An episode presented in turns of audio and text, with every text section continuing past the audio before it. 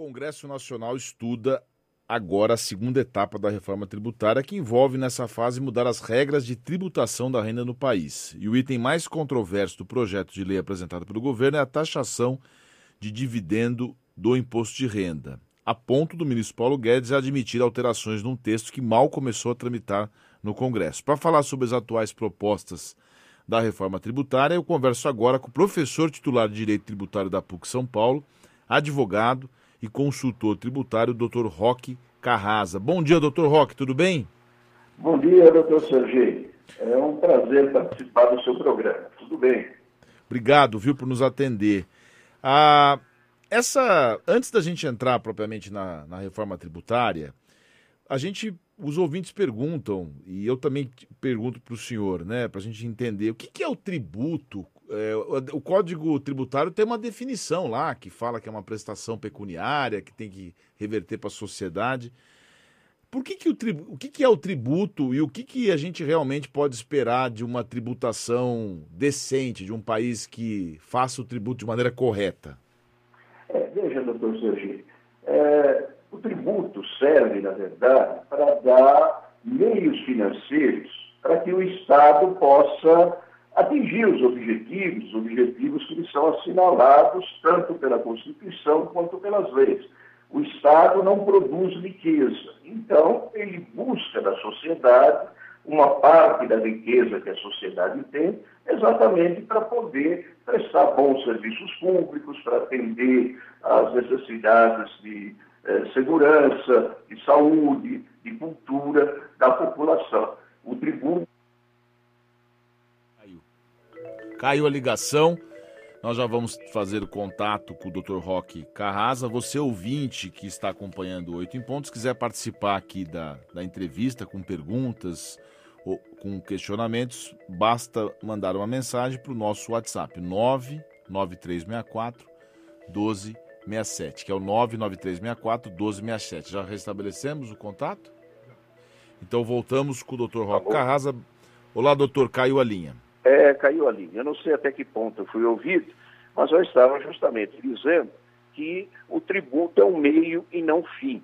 O Estado não existe para ter lucro. Né? E quando eu falo Estado, estou me referindo às pessoas políticas, à União, aos Estados-membros, aos municípios e ao Distrito Federal. O Estado tributa para ter os meios financeiros que vão lhe permitir alcançar os objetivos sociais que estão postos, inclusive, na Constituição. E eu concluía né, essa colocação preliminar dizendo que a tributação deve ser comedida, não pode confiscar os contribuintes, não pode escorchá-los, não pode terminar com as fontes produtoras de riqueza. Então, a tributação é necessária, mas ela tem que ser feita com método, de acordo, inclusive, com os postulados constitucionais. Então, essas são as ideias básicas né, a respeito da tributação. E é importante também frisar que a tributação no Brasil não é, está limitada por uma série de princípios, princípios postos na própria Constituição. Enfim, essas são as primeiras lições que qualquer estudioso do direito tributário recebe nas faculdades, nos cursos de especialização, nos cursos de pós-graduação. Toda vez que fala em tributo, as pessoas mostram muita indignação. Mas tem muita gente também que não contribui ou que sonega impostos e, e reclama do governo que não retribui essa questão. É, antes a gente estava falando, caiu a linha, então tem aquela frase, a males que vem para bem, né? Porque a ligação voltou melhor, viu, professor? A ligação está ah, bem bom, melhor agora.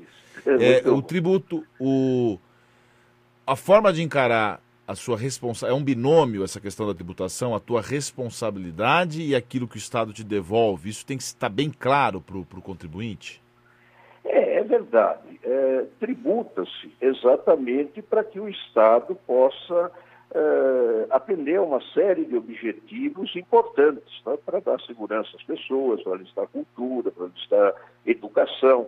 É, deve haver uma relação de proporcionalidade entre aquilo que é pago pelo contribuinte e aquilo que ele obtém de volta do Estado por meio justamente de uma série de benesses de educação, de segurança, de cultura. Esse descompasso é, torna a tributação odiosa. fala-se muito né, que o Brasil não tem uma carga tributária tão grande, que a maior carga tributária do mundo é a da Suécia. Lá, a carga tributária é de 40% do produto interno bruto. A nossa carga tributária não está muito abaixo disso, está na linha dos 35% do produto interno bruto. Só que não podemos comparar o incomparável. Né? Veja o retorno que o contribuinte sueco tem e o retorno que o contribuinte brasileiro, eu ousaria dizer, deixa de ter. Na Suécia, ninguém é obrigado a pagar um plano de saúde, a pagar uma aposentadoria suplementar, eventualmente até a ter uma segurança privada. Lá, o Estado atende né, a todos de maneira satisfatória. Recentemente, doutor Sergei, eu estava falando com um empresário eh, dinamarquês, né, de um dos países nórdicos, e ele me disse que lá não existem nem escolas, nem hospitais privados. Todas as escolas e todos os hospitais são públicos e oferecem ensino de ótima qualidade. No Brasil, né, salvo algumas honrosas exceções, o ensino público deixa muito a desejar, o que obriga a pessoa que pode pagar a matricular os seus filhos numa escola privada, a levar uma pessoa adoentada da família a um hospital público. Enfim, o retorno que o contribuinte brasileiro tem é muito menor do que o retorno que países ditos civilizados, né, mais adiantados, é, possuem, têm. Né? Isso não é bom. Né? Isso torna a tributação, digamos, é, mais penosa no Brasil do que em outros países, em que há, repito, retorno maior por parte do poder público. Eu fiquei imaginando aqui, professor, na Dinamarca, né? Então você paga o tributo, mas aí você tem escola, você tem hospital, né? A gente às vezes nem imagina o que, que é um país avançado, né? Como a civilização ou como a forma de, né, de governar é mais avançada que a nossa.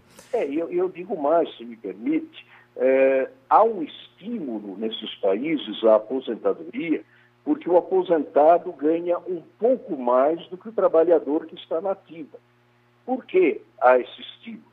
Exatamente para que as novas gerações tenham maior oferta de emprego.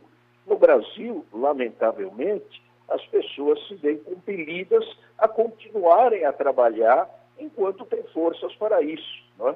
E é, se exaurem né, no trabalho, trabalham até, muitas vezes, o último dia das suas vidas, em detrimento é, dos mais jovens, né, que querem também trabalhar. O Brasil hoje tem aproximadamente 15 milhões de desempregados. A oferta de empregos é pequena. Né? Há uma série de razões para esse número assustador, mas uma delas é exatamente essa: as pessoas trabalham até o limite de suas forças. Quantos eh, indivíduos todos nós conhecemos que já poderiam estar aposentados, mas continuam a trabalhar?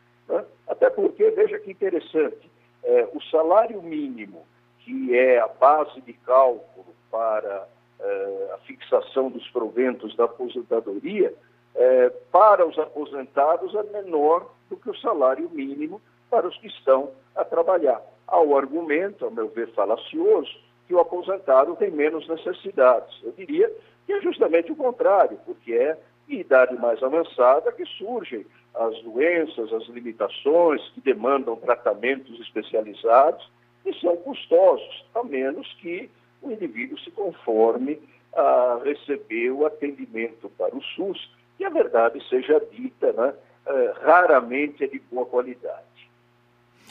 Às 9 horas e 10 minutos, nós estamos ao vivo com o nosso entrevistado de hoje, o professor titular de Direito Tributário da PUC São Paulo, doutor Roque Carrasa, advogado e consultor tributário. Nesse passo, professor, eh, em relação a tudo que o senhor mencionou, como é que o senhor avalia as discussões em torno da reforma tributária? Se ela tem considerado tudo isso que o senhor está mencionando? Ou ela visa a redução de tributos tão somente? acho que não visa redução de tributos. Eu, eu antes me permitiria dizer, doutor Sergei, que eu não ignoro que a maioria dos contribuintes deseja uma reforma tributária. Agora, é, será que é conveniente, nesses tempos de pandemia, realizar uma reforma tributária? Entendo que não. Não há clima para isso. Estamos vivendo a maior crise sanitária da história. As nossas atenções estão voltadas para a sobrevivência, para a manutenção da vida. Ora, uma reforma tributária exige serenidade, reflexão, diálogo com todos os setores da sociedade, consenso político e, acima de tudo, consulta aos especialistas, aos advogados, aos juízes, aos promotores, aos economistas, aos contadores, aos professores de direito, é? aos produtores rurais, aos industriais, aos prestadores de serviços e assim por diante. E nada disso aconteceu. O projeto de lei 2337 de 21 é? veio desacompanhado de quaisquer estudos sobre as repercussões sociais e os impactos que as mudanças causarão no sistema econômico nacional. Agora, eu não nego que há um clamor nacional por uma reforma tributária, o que é explicável, entre outros fatores, pela carga fiscal excessiva, pelo baixo retorno, como nós dizíamos há pouco, que as pessoas físicas e jurídicas eh, recebem dos recursos que a tributação gera e também pela tributação acriteriosa, em muitos casos, injusta. É? Os contribuintes querem uma reforma tributária que diminua a carga fiscal e querem uma reforma tributária eh, que faça com que os valores arrecadados revertam em seu benefício, ou seja, que eh, lhes tragam mais lazer, mais cultura, mais segurança, mais educação, mais saúde, é? e também querem uma reforma tributária que simplifique o sistema arrecadatório e seja capaz de gerar novos empregos. Então, são sem dúvida anseios legítimos. Né? E também a legislação precisa se adaptar às novas realidades econômicas, representadas, por exemplo, pela economia digital, né, pelo e-commerce, que está sempre mais substituindo as transações eh, presenciais. Né? Eh, é. Agora, eh, não creio que esse projeto né, e o seu substitutivo atendam a esses objetivos. Né? O. Estado de São Paulo, hoje em editorial, chama de pica... faz uma menção a picadinho tributário, dizendo que é um arremedo de reforma. Isso, só que eu, eu, escuto desde menino, professor, que tem que fazer uma reforma tributária no Brasil. Se não, é o, se não é o melhor momento, a gente vai ter que, de alguma forma, discutir, porque ela está em trâmite, né? Não tem como, como Bom. Sem dúvida, sem dúvida. É. Então, essa é uma e nesse... preliminar. Não, não, né? eu entendi. E, nessa, e dentro dessa proposta de, de reforma, o governo aumenta o limite de isenção do imposto de renda de 1,9 mil para 2,5 mil. Mas também não tem uma, uma taxação naquilo, naquele tema polêmico que são as grandes fortunas. É, que... Veja, Serginho, é, para tornar mais palatável a reforma da tributação, né, por meio do imposto sobre a renda, o governo, de fato, propõe uma isenção para as pessoas físicas de até R$ 2.500 por mês, né? o que, segundo economistas que consultei, repõe o valor real de 2015, o último ano em que houve uma correção da tabela desse tributo, ainda no governo Dilma Rousseff. Então, é, eu concordo que a correção da tabela do imposto sobre a renda da pessoa física realmente é uma medida necessária. Então, esse é um ponto positivo do projeto de lei 2337. Mas a diminuição da arrecadação que haverá, né, que o governo estima em mais de 13 bilhões de reais, a meu ver, não pode ser compensada com o aumento do imposto sobre a renda, tanto das pessoas físicas quanto das pessoas jurídicas. Né? Então, veja, em relação às pessoas físicas, o projeto quer ver corrigidas as demais faixas do imposto sobre a renda em aproximadamente 13%. Então, a alíquota máxima, que é de 27,5%, passaria a incidir sobre a renda acima de R$ 5.300 por mês. Também, né, isso é grave, o projeto propõe o desconto, o fim do desconto simplificado para as classes C e D, o que fatalmente vai onerar as suas já combalidas rendas líquidas. Né? Eu me explico melhor.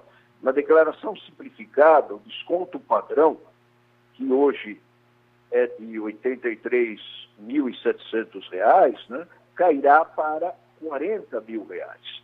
Só beneficiará as classes economicamente eh, menos favorecidas, né, talvez a classe D, e tudo para compensar a suposta perda de arrecadação com a necessária correção da tabela do imposto sobre a renda da pessoa física. Né?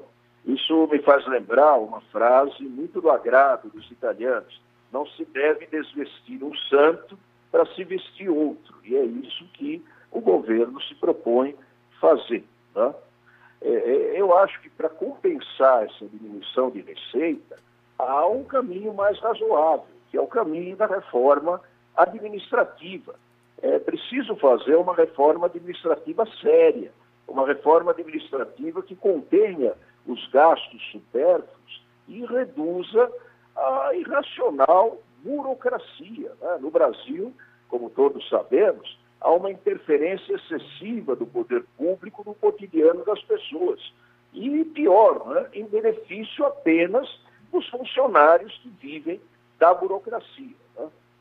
Eu, é, eu pontos. Sim, diga, por favor. Não, eu mencionei o o Guedes, né, o ministro Paulo Guedes, sobre a, sobre a própria admissão, né, já está admitindo alterações no texto. E eu gostaria de perguntar para o senhor em que medida a, as diferenças entre a, a, proposta da emenda constitucional que existia, né, inclusive do relator Baleia Rossi na Câmara, e da antiga proposta também que já existia no projeto, com esse projeto da reforma tributária do Guedes, em especial na questão desse CBS, desse, desse que resulta da emenda é, 45, mas do projeto de Guedes, que é aquela substituição do PIS e do COFINS? Bom, uh, um, a pior crítica, não é? Uh, a crítica mais pesada que pode ser feita à unificação do PIS e da COFINS é que essa unificação uh, termina com o PIS e a COFINS não cumulativos. Uh, o PIS e a COFINS passarão a ser cumulativos. Sem descer a muitos detalhes, detalhes técnicos, uh, isso vai acarretar uma série de litígios. Todos os litígios da área do PIS e, e da COFINS, eles estão concentrados justamente na tributação uh, não cumulativa. Um contribuinte que está submetido à tributação convencional, ele se conforma com isso, ele não, ele não vê uh, nenhuma, nenhuma desvantagem, né? e eles estão justamente né, querendo mexer com essa, com essa reforma uh, proposta inicialmente pelo Guedes, na unificação dos dois tributos. E é um esquema que prejudica os prestadores de serviços, né? porque eles não terão muitas deduções a fazer, é, a conta de luz, a conta de água, né? despesas menores. Então, é uma proposta que favorece a indústria, que precisa de muitos insumos, né? de muitas matérias-primas para produzir, né? mas que prejudica Guedes em relação à unificação uh, PIS e da COFINS não está caminhando uh, no Congresso Nacional. Né? Agora todas as atenções estão voltadas justamente para essa reforma tá... da, da, tributação por meio do imposto sobre a renda. É verdade, ela veio fatiada, né, professor? Ela está sendo, é, ela tá é, sendo apresentada, inclusive. Isso pode, isso pode gerar, uh, digamos, um, uma, per, uma perda de foco, né? Digamos, é. digamos assim. Né? É, e há quem, há quem defenda que o, o pacote, se fosse apresentado de maneira mais completa, a gente poderia ter uma ideia do todo. Exatamente, e, exatamente. Dessa é, forma... que, é, que, é, que, é que, veja, aí, aí é uma questão interessante, eu não quero demorar, mas é, a reforma tributária no Brasil né, encontra sempre uma pedra no meio do caminho parafraseando o grande poeta Carlos Drummond de Andrade, que é a Constituição Federal. Né? Eu me lembro que há alguns anos eu ouvi uma palestra de um professor português, o professor Saldanha Sanches, e ele é, nela deplorou que a Constituição portuguesa não pré-estabelece o conteúdo das leis tributárias. E, de fato, eu fui depois conferir, a Constituição portuguesa, que data de 1978, se limita a estabelecer que o sistema tributário será regulado por meio de lei. Portanto, em Portugal, cabe ao parlamento dispor sobre o modo pelo qual a tributação se desenvolverá. No Brasil, pelo contrário, né, as pessoas políticas, a União, os estados, os municípios, enquanto tributam, se veem, por assim dizer, diante de um dilema. Ou se limitam a aumentar o grau de concreção dos comandos funcionais, ou acabam atropelando direitos fundamentais dos contribuintes, direitos esses que estão consagrados da, eh, na, na, na, na, Constituição. Então, eh, não se pode, nem por emenda constitucional, né, eh, invadir searas imunes à tributação. Né? Não se pode atropelar, nem mesmo por emenda constitucional, direitos fundamentais dos contribuintes. Né? Não se pode, por meio de emenda constitucional, permitir que haja tributação sobre campos tributários reservados a outras pessoas políticas. É, então, tanto a PEC 45 quanto a PEC 110, né, querendo unificar o PIS, uh, o FIS, uh, o ICMS, o ISS, entregando todos esses tributos para a União, essas emendas invadem campos tributários que foram reservados aos estados, aos municípios, né? retiram autonomia econômica dos estados e dos municípios e, na prática, serão transformados em departamentos federais, né? em meras satrapias, a exemplo das satrapias que existiam na antiga Grécia. Os estados e os municípios, se as ideias né, contidas nesses dois projetos de emenda à Constituição vingarem, né, os estados e os municípios terão que pedinchar as benesses da União. Hoje, qualquer estudioso do assunto não ignora que a autonomia financeira é o pressuposto inafastável da autonomia política e da autonomia jurídica. Isso tudo né, que se pretende atropela, em síntese, o princípio federativo, que é uma cláusula pétrea, né, de pedra, irremovível por meio da eh, tributação. Eh, agora, veja, eh, falando do projeto mais recente, né, do projeto do seu eh, substitutivo. Eu acho que neles há um flagrante descompasso entre o que se propaga e o que efetivamente ocorrerá né, se o projeto ou o substitutivo forem aprovados. Né? Eles pretendem simplificar a tributação por meio do imposto sobre a renda. Mas, na verdade, a meu ver, a complicam. Né? Pretendem diminuir a carga tributária, mas, na realidade, aumentam a carga tributária. Pretendem fazer justiça fiscal, mas a maltratam. Né? E não bastasse isso tudo, ao invés de estimularem os investimentos, né, eh, os afugentam. Né? Eh, o projeto, apesar do substitutivo, eh, o que é que ele vai fazer né, se ele realmente for aprovado da maneira como está, né, ou da maneira como agora proposto no substitutivo, a meu ver, incentiva os planejamentos tributários temerários, né? As distribuições disfarçadas de lucro, as sonegações fiscais, a, informalidade. Né? o substitutivo, eu já o examinei, né? ele sem dúvida aperfeiçoa o projeto, mas não o torna bom. Né? É, alguém já disse, ainda que se aparem as unhas do diabo, ele não se transforma em anjo. Né? Me parece que é justamente o caso. Conversamos ao vivo aqui no Oito em Ponto com o professor Roque Antônio Carrasa, festejado jurista no Brasil e fora do Brasil, professor titular de Direito Tributário da PUC São Paulo, mestre, doutor livre docente, advogado e consultor tributário, autor de diversos livros. Professor, Foi uma honra conversar com o senhor aqui.